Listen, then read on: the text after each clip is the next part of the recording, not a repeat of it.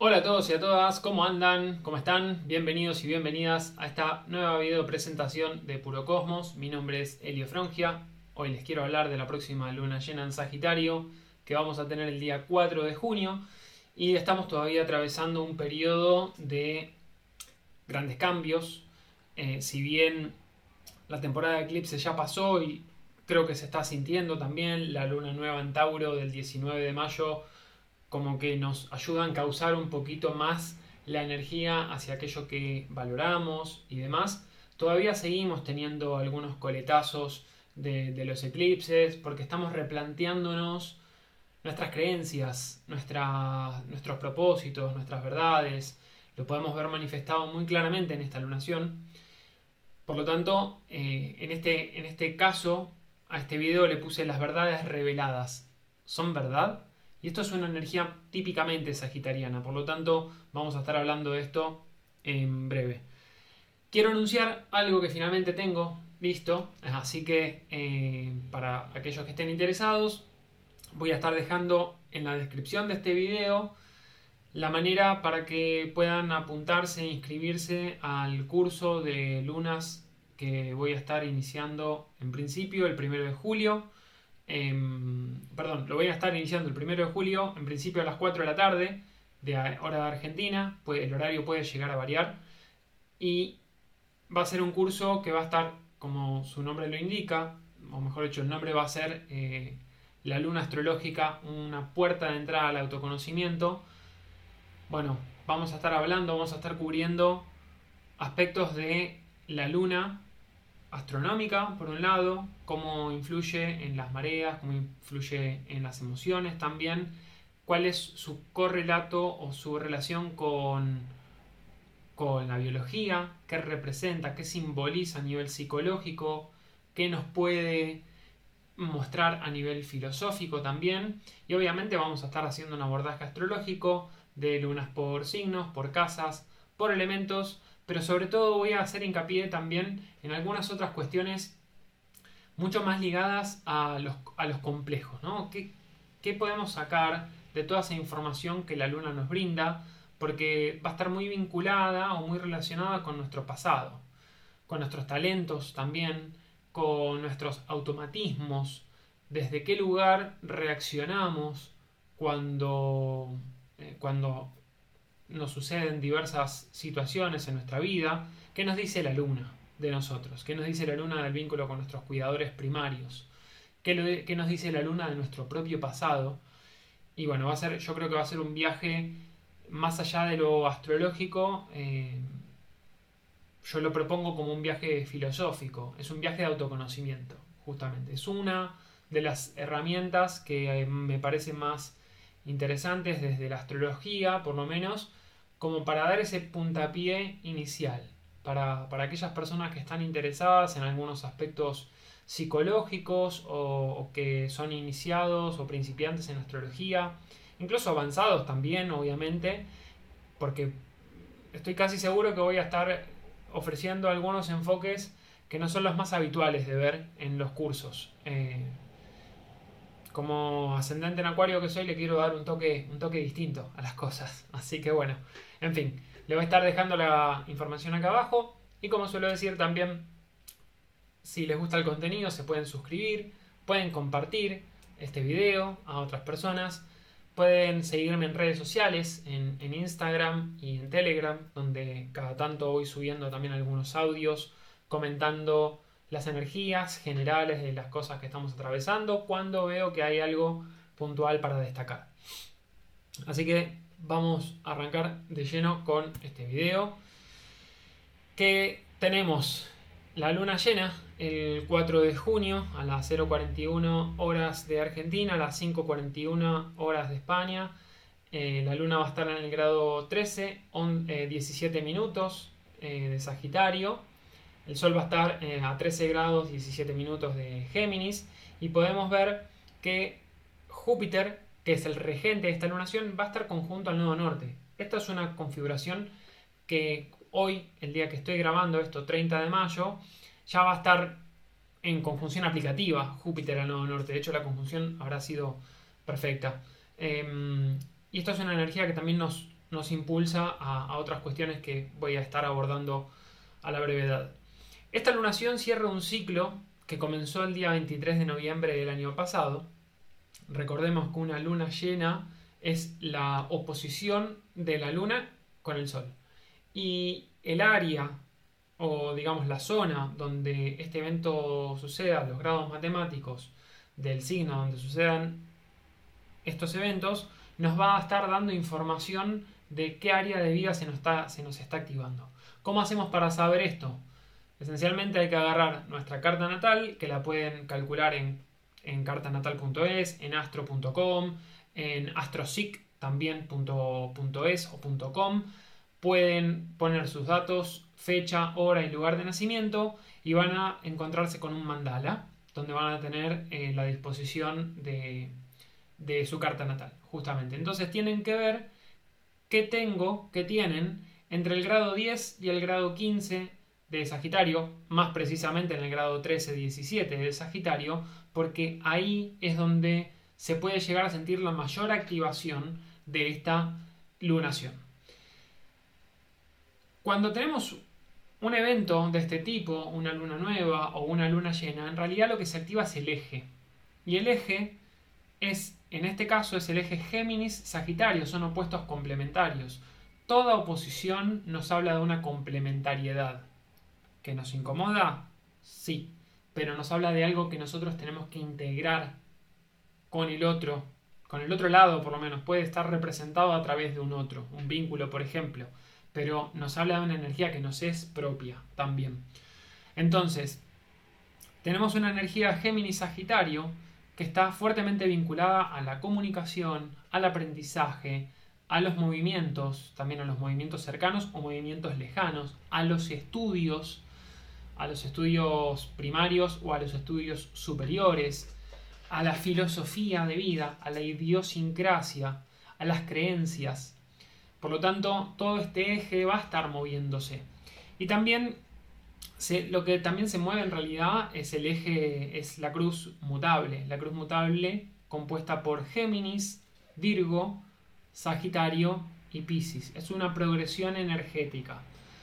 No voy a entrar en mucho detalle, pero se activan eh, todos estos, estos signos. Por lo tanto, si ustedes tienen planetas, luminarias o ángulos cuando digo ángulos me refiero a ascendente, descendente, medio cielo o fondo del cielo. Si tienen algo de eso entre los grados 10 y 15 de los signos mutables, es muy probable que esto lo sienten de una manera más clara, más personal. ¿Cómo lo van a ver manifestado? Bueno, va a depender de qué se active y sobre todo en qué área de vida les caiga esto. Eh, cuando hablo de área de vida me refiero a la casa astrológica. Cada casa astrológica, cada una de las 12 casas astrológicas, tiene un, conjunto de significados posibles. ¿Está bien? Pero vamos a dejarlo más simple por ahora.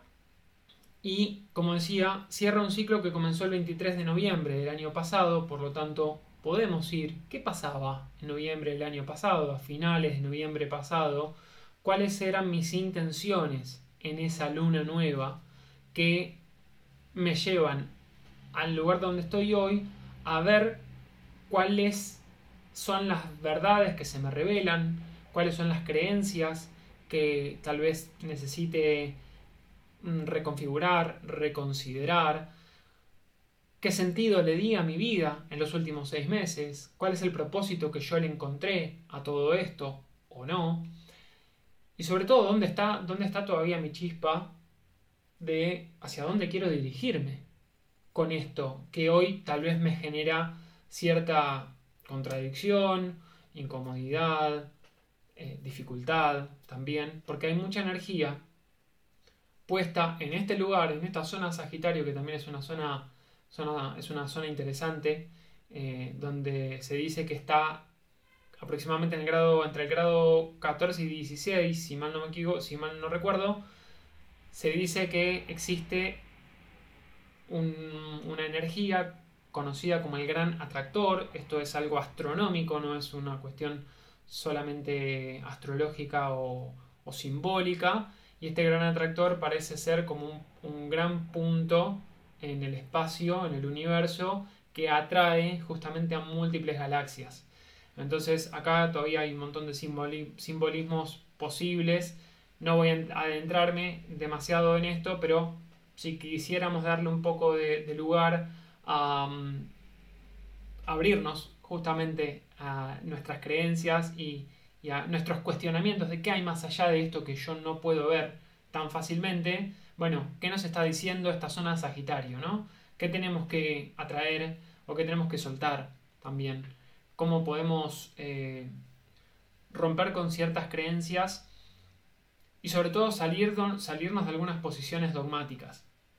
Salirnos de estas posiciones de juicios, de... ¿Por, ¿por qué digo juicios? Porque la energía Sagitario no hablo de personas Sagitario necesariamente, la energía Sagitario representa muchas veces esta cuestión de profunda sabiduría, mucho conocimiento, una cuestión, unos cuestionamientos filosóficos también bastante más eh, complejos, entre comillas, que nos llevan a hacer como alguna separación. ¿Por qué? Porque una vez que yo me cuestiono y llego a ciertas conclusiones, puedo caer en, en una creencia de que arribé a una verdad absoluta. Y ahí es donde uno puede transformarse en un dogmático, porque cree que eso, que eso a lo que se llegó, a esa conclusión a la que se arribó, es la única verdad posible. Por lo tanto, si alguien no sigue esta verdad en la que yo creo, por revelación divina, por ejemplo, entonces, consciente o inconscientemente, hago juicio de aquellos que no siguen la misma doctrina que yo. Entonces, este es el riesgo mayor de la energía sagitariana. Dejar de cuestionarse. ¿Qué significaría dejar de cuestionarse? Olvidarse que Sagitario también es Géminis. Porque en Sagitario hay una búsqueda de verdades y en Géminis hay cuestionamientos. Que Sagitario se polarice en Sagitario implicaría haber llegado a una verdad absoluta que no admite cuestionamiento alguno. Y como decía hace un ratito, la energía siempre se manifiesta en polos, en polaridades, en complementariedades que muchas veces vienen por oposición. Por lo tanto, acá hay, hay una, digamos, hay una invitación a cuestionarnos realmente en qué creemos.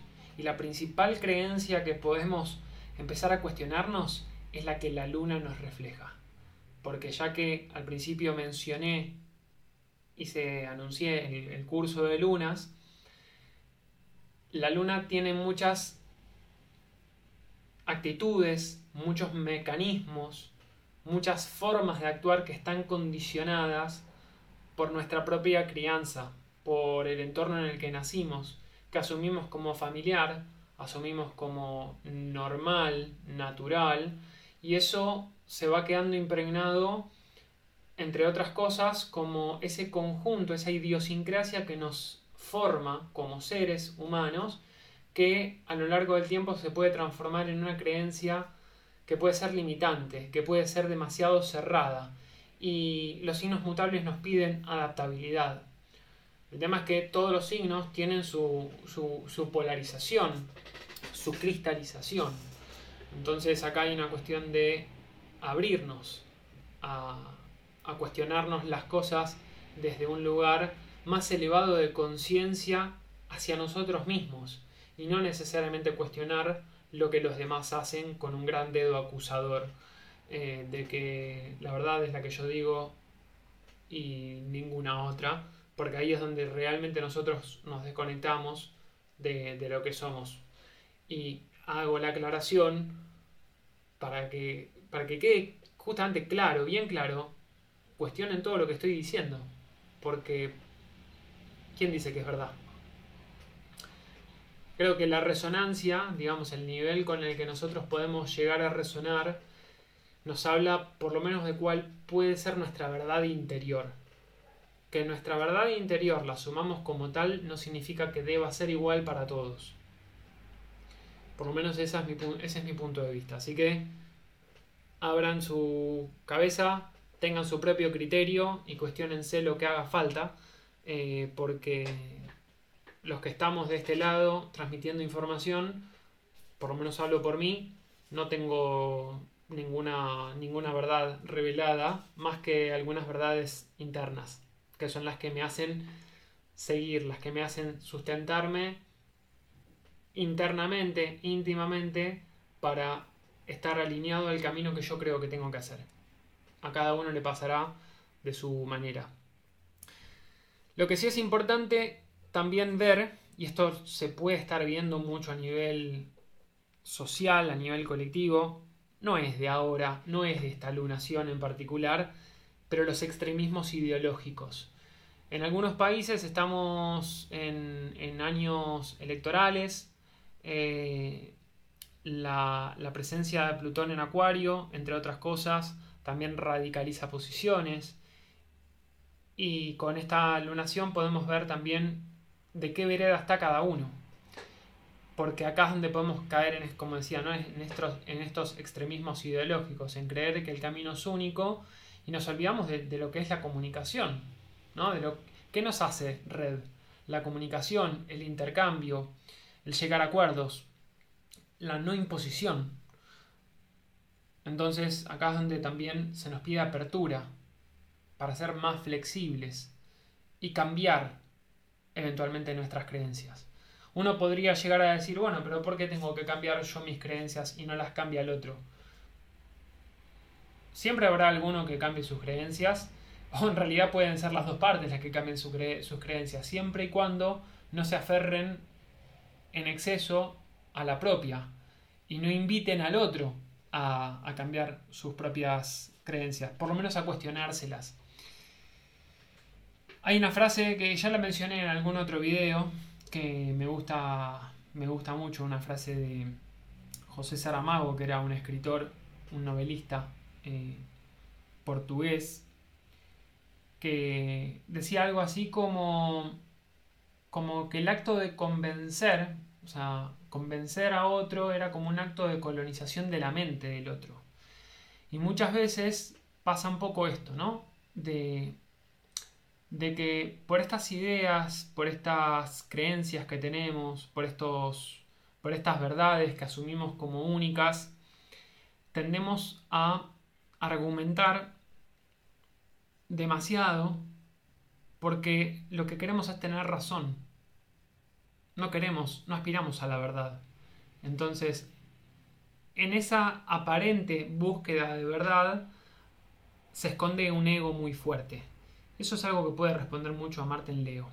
Ni hablar si Marte está en Sagitario.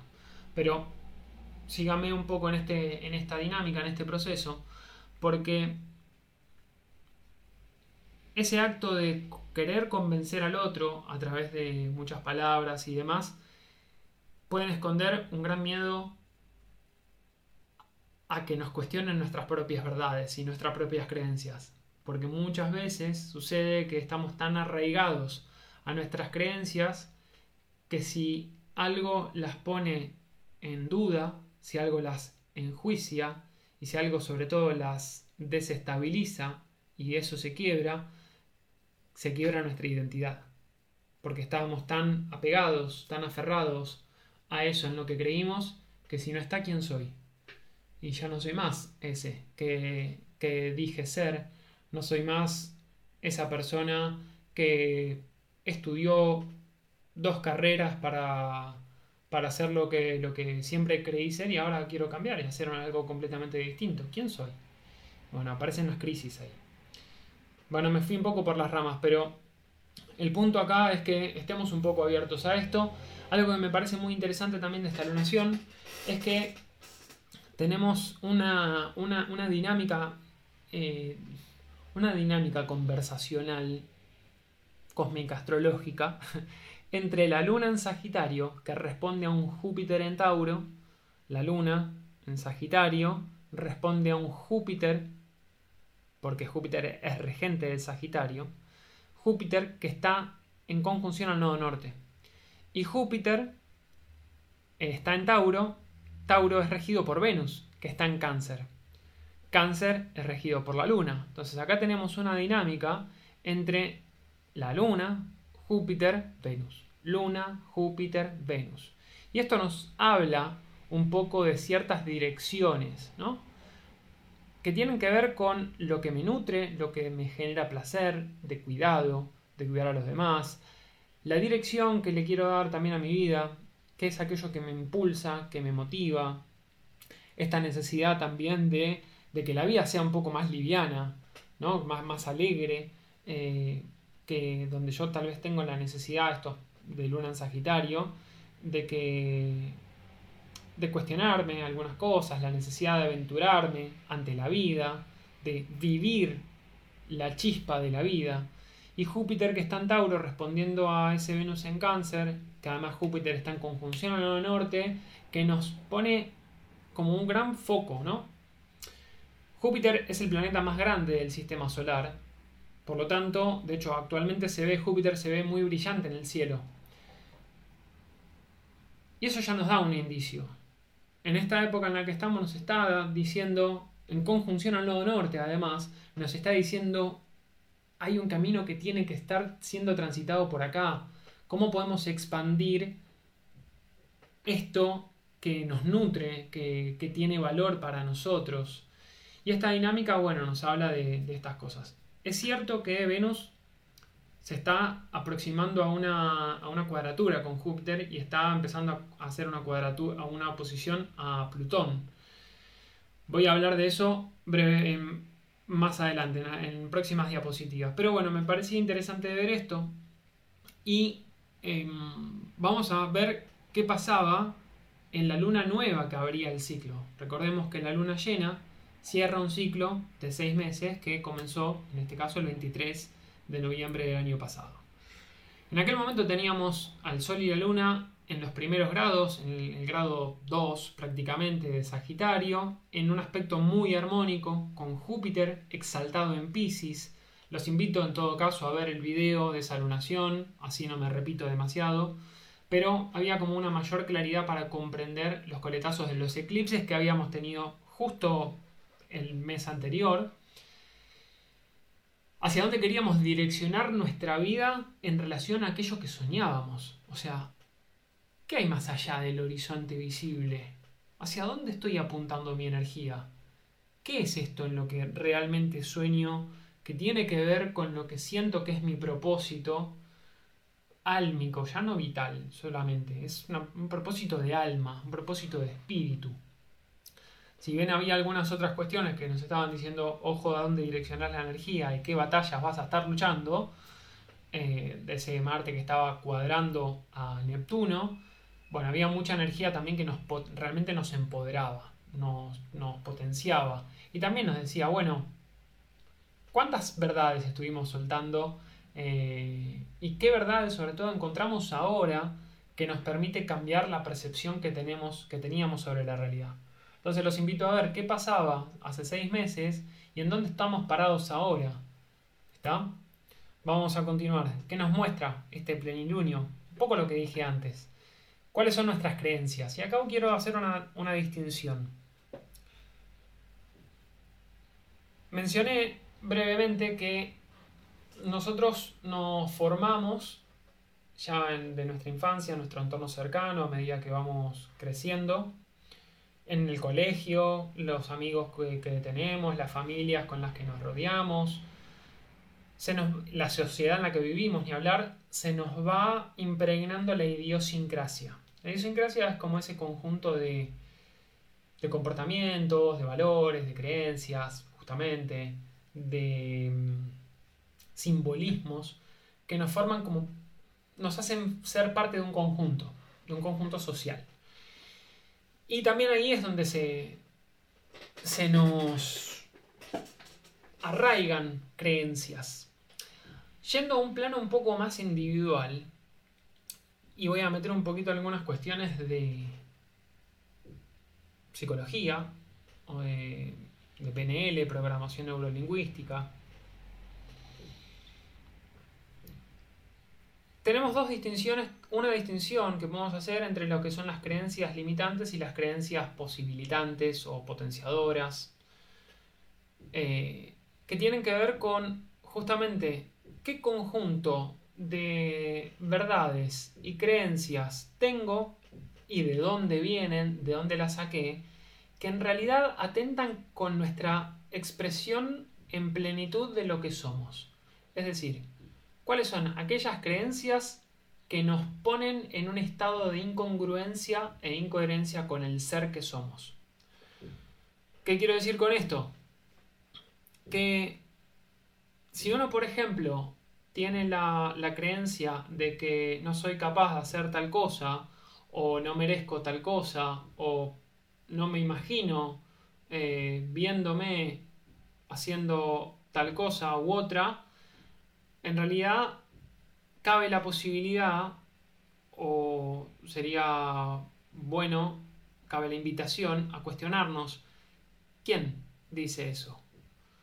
¿Quién nos está poniendo en ese lugar de incapacidad?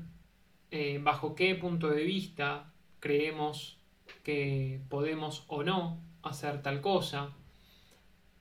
Y esto ya nos va, a dar, nos va a dar una pauta. También tenemos por el otro lado cuáles son nuestras creencias posibilitadoras, que están muy relacionadas a nuestra, al reconocimiento de nuestras capacidades y talentos. Ambas en exceso como todo lo que está en exceso, es, dañino, es potencialmente disfuncional. Porque si yo creo que puedo, no sé, puedo ser mejor que Messi, o me creo mejor que Messi, y bueno, yo lo pondría en duda, porque ni entreno, ni juego, y claramente no estoy siendo Messi. Por lo tanto, me faltan un montón de capacidades eh, no porque no las tengan y eventualmente las pueda llegar a, tener en algún momento, sino que hay un contexto, una limitación, también existen los límites físicos o temporales que nos dicen, bueno, hay cosas que, que son más complicadas de, de manifestar que otras. Pero al mismo tiempo, si nosotros creemos que podemos o creemos que no podemos, vamos a estar en lo cierto, como decía Henry Ford. Eh, si crees que no puedes o si crees que puedes, estarás en lo cierto. Hay una cuestión acá que es mejor también como separar de lo que es el pensamiento mágico. Vamos a ponerlo aparte. Probablemente haga un podcast al respecto para filosofar un poco más en relación a, a eso, a ese concepto. Pero muchas de las creencias limitantes, valga la redundancia, nos ponen en un lugar donde asumimos que somos incapaces de generar tal cosa. Entonces tenemos que primero ver quién, quién nos dijo que no podemos. ¿En base a qué creo que no puedo? ¿Tuve alguna demostración contraria que, me haya hecho ver que en realidad sí era posible, ya sea propia o, o ajena? porque ahí es donde nosotros podemos empezar a cambiar un poquito nuestra óptica, cambiar nuestro punto de vista respecto a eso que creíamos. ¿Qué creemos que es verdad también? ¿Y por qué asumimos que es verdad? ¿Por qué decimos que es verdad? Ah, no, porque lo dijo tal cosa. ¿Y quién es tal para decir tal cosa? Eso muchas veces se cae en las falacias de autoridad. Porque una persona a la que le otorgamos cierta autoridad moral, de conocimiento, etcétera, etcétera, porque esa persona a la que le otorgamos autoridad dijo tal cosa, asumimos que tiene que ser verdad. Pero ¿cuál es nuestro criterio ahí? Y esa autoridad puede ser un papá, mamá, un abuelo, un maestro del, del primario, un maestro o maestra del colegio secundario, de la universidad. No hay peor censor o censurador que nuestra voz interna, también. Tal vez a veces le damos demasiado poder a, a esa voz interna que en realidad medio como que nos auto boicotea.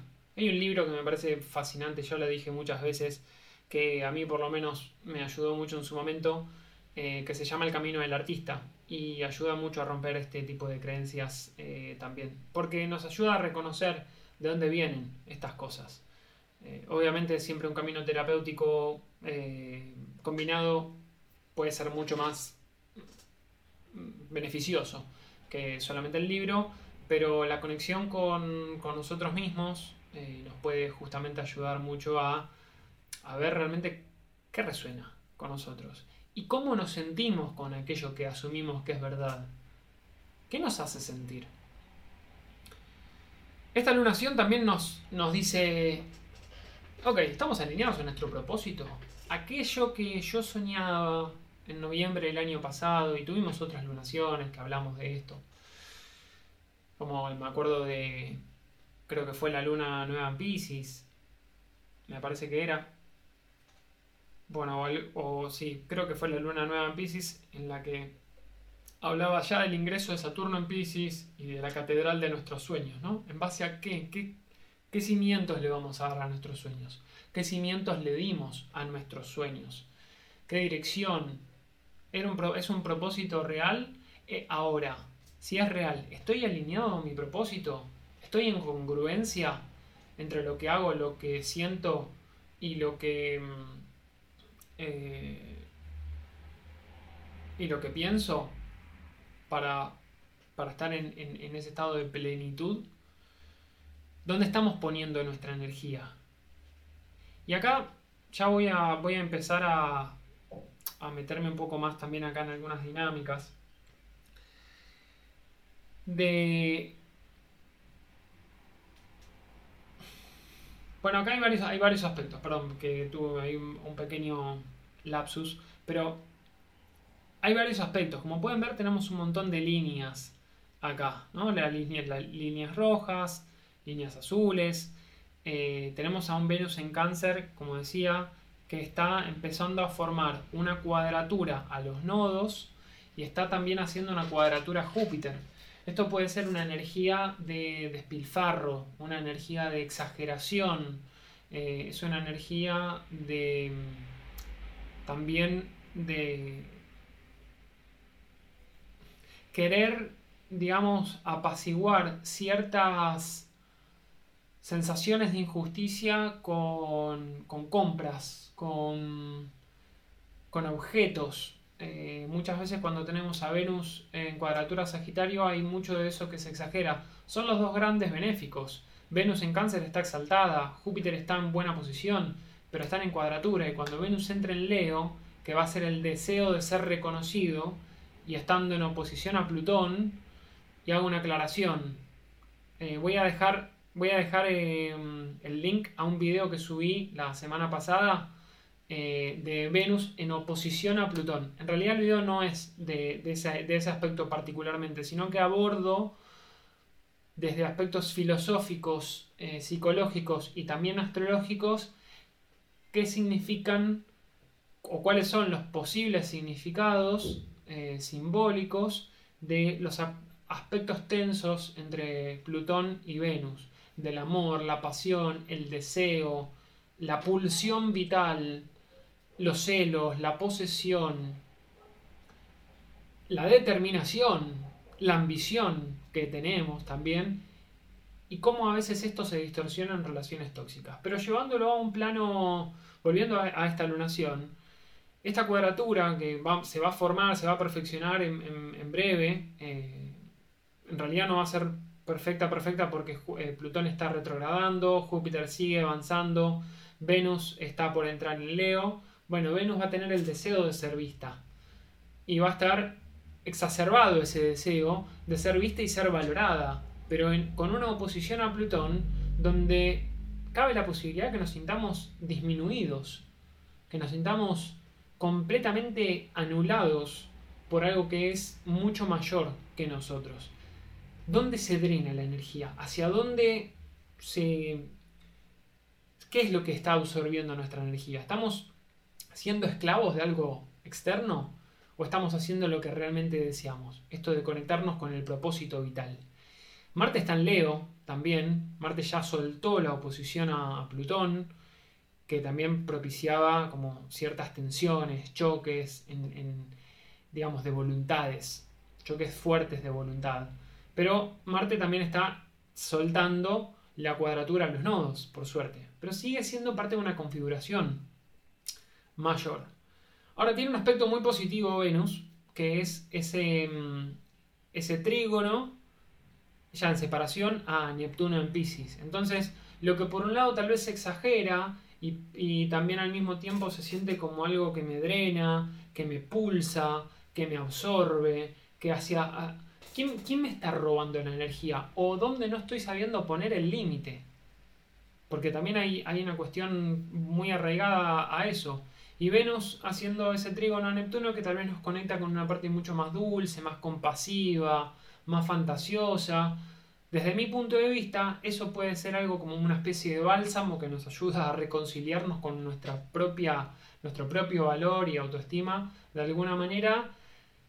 Tiene un riesgo que es que Plutón absorbe lo que, lo que Neptuno le hace que fluya demasiado. Entonces, ojo con que se aprovechen de nuestra energía, porque, porque podemos estar propensos sin darnos cuenta a eso. Igual cuando Venus entra en Leo, es como que vamos a, podemos sentir que nos, que tomamos las riendas de, nuestra, de nuestro propio deseo, ¿no? Che, quiero esto, porque valgo esto, porque quiero reconocimiento, lo deseo, eh, lo merezco.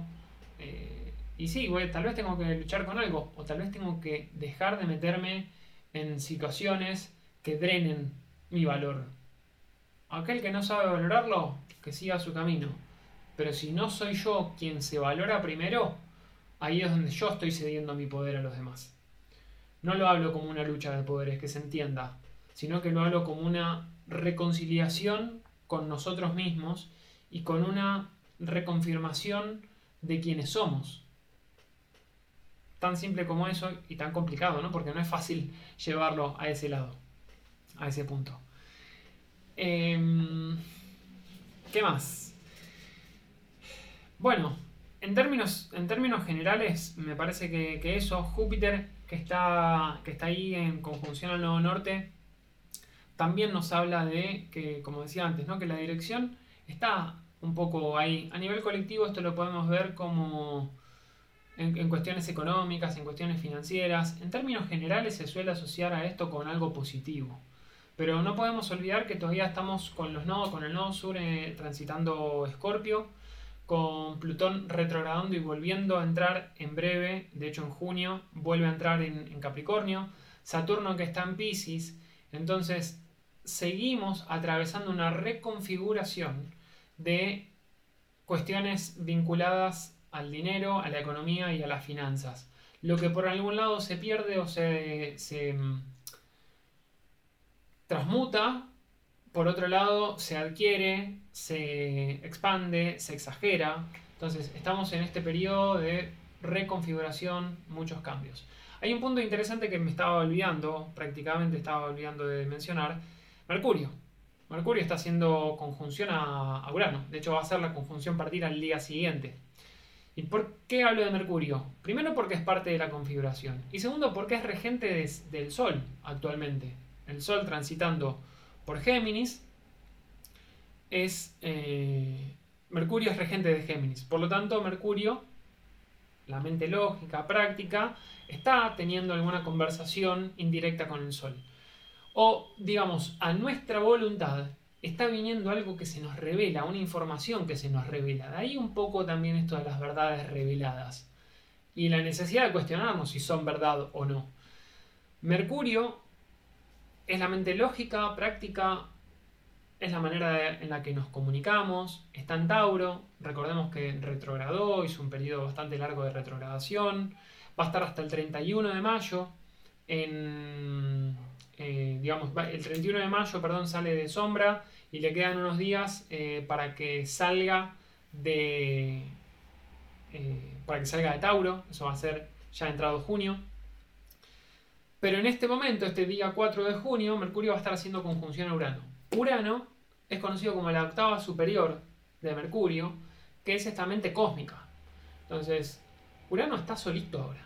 Está solo, no tiene aspectos con nadie, está mm, moviéndose, trayendo algunas renovaciones, algunas innovaciones, tecnologías nuevas, cosas que tal vez no estamos percibiendo con mucha claridad en algunos aspectos, ya se fueron manifestando y lo vamos a seguir viendo manifestado en los próximos varios años, pero este Mercurio en conjunción a Urano nos está trayendo mucha información intuitiva. Es como que nos podemos conectar de manera práctica con nuestra intuición. Respondiendo a un Plutón que está en Acuario también. No olvidemos eso. Ese Plutón que está en Acuario, como dijimos en, el eclipse de luna nueva en Aries del 20 de abril, se estaba bajando información que nos podía llegar a tensar, nos incomodaba. ¿Por qué? Porque atentaba con aquello con lo que nosotros habíamos hecho identidad. Y ahora se, nos está diciendo, ¿vas a seguir insistiendo con esto que creías que era verdad?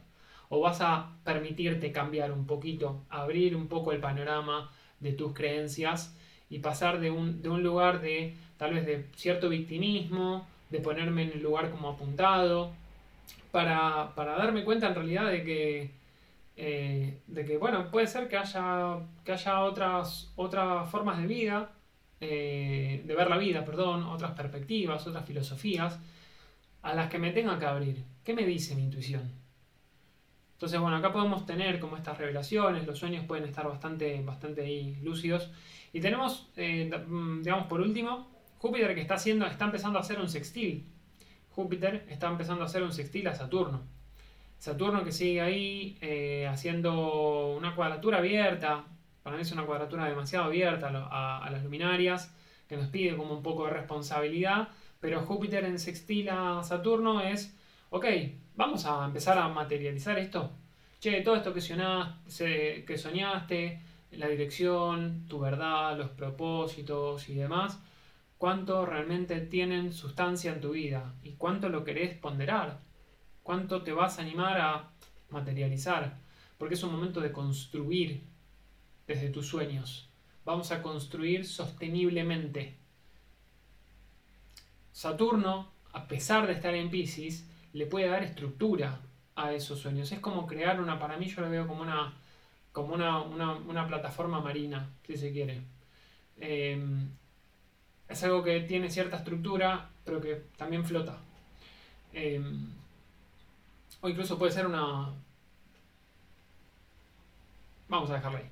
Y Júpiter que está en Tauro es como vamos a expandir esto de manera que sea sustentable. Con, esa, con ese sextil a Saturno es impulso, Júpiter, y Saturno de manera sostenible, con buenas bases, con buenos fundamentos. Entonces estamos en esta luna llena que nos está mostrando un montón de cosas que tal vez nos tenemos que cuestionar, nos podemos cuestionar de cara a qué creemos, qué nos posibilita y qué nos limita. Y sobre todo, hacia dónde ponemos el dedo acusador y cuánto necesitamos integrar nosotros, que hay maneras diferentes de encarar la vida. Bueno, ahora sí, esto fue todo. Si les gusta el contenido, le dan like, lo comparten. Eh, les voy a dejar, como mencionaba al principio, el enlace a, la información del curso de Luna Astrológica. Creo que va a estar muy bueno, realmente. Le, puse, le puse muchas ganas. Eh, tardé un montón. Procrastiné un poco, pero le puse muchas ganas y mucho, eh, mucho esfuerzo. Eh, así que nada, ya está. y bueno, eso es todo. Me pueden seguir en Telegram, en Instagram. Y será hasta la próxima. Nos vemos. Hasta luego.